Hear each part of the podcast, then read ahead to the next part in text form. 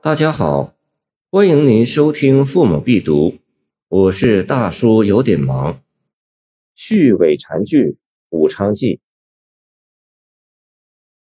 悲莫悲兮生别离，登山临水送将归。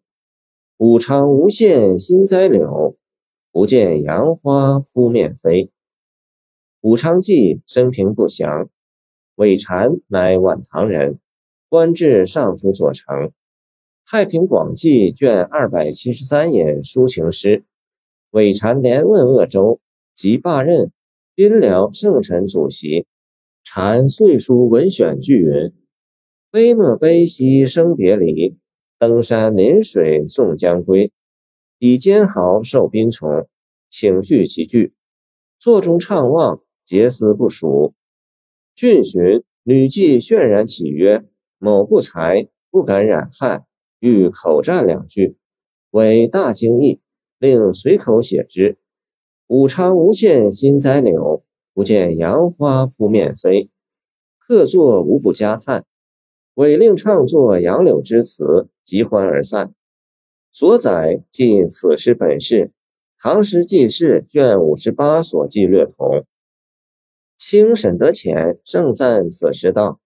上二句集得好，下二句续得好，见唐诗别才集。他这两句也评得好，只不过囫囵一些，需进一步赏析。先说集得好，熟读古典的人，触景生情时，往往会有古诗人名句来到心间，如同挤出。此外，再难找出更为理想的诗句来取代。但将不同出处的诗句集成新作，很难浑成佳妙。尾禅二句集得好，首先在于它取用自然，与当言情事极切合。送行的宾僚那样重情，而将离者亦复依依不舍，都由这两个名句很好的表达了出来。其次是取用中有创新，集句为连语，一般取自近体诗。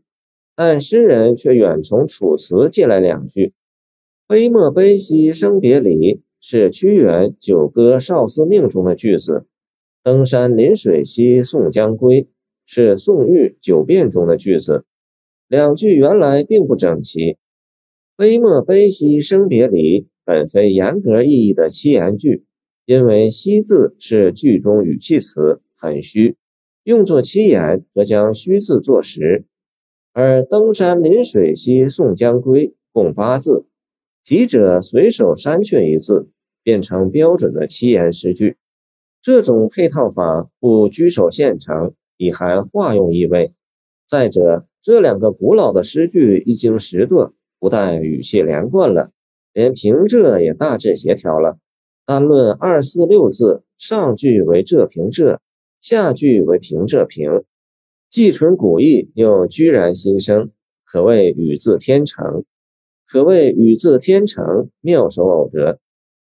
悲莫悲兮生别离，登山临水送将归。这是送行者的语气，自当由送行者来续之。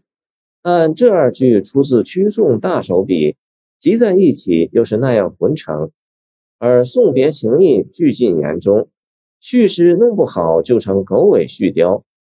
这里着不得任何财力，可全凭一点灵犀，所以一个会心的歌女比十个饱学的文士更中用。再说续得好，歌妓续诗的好处也首先表现在不刻意，集句受当言之情，信手拈来；续诗则有目前之景，随口道去。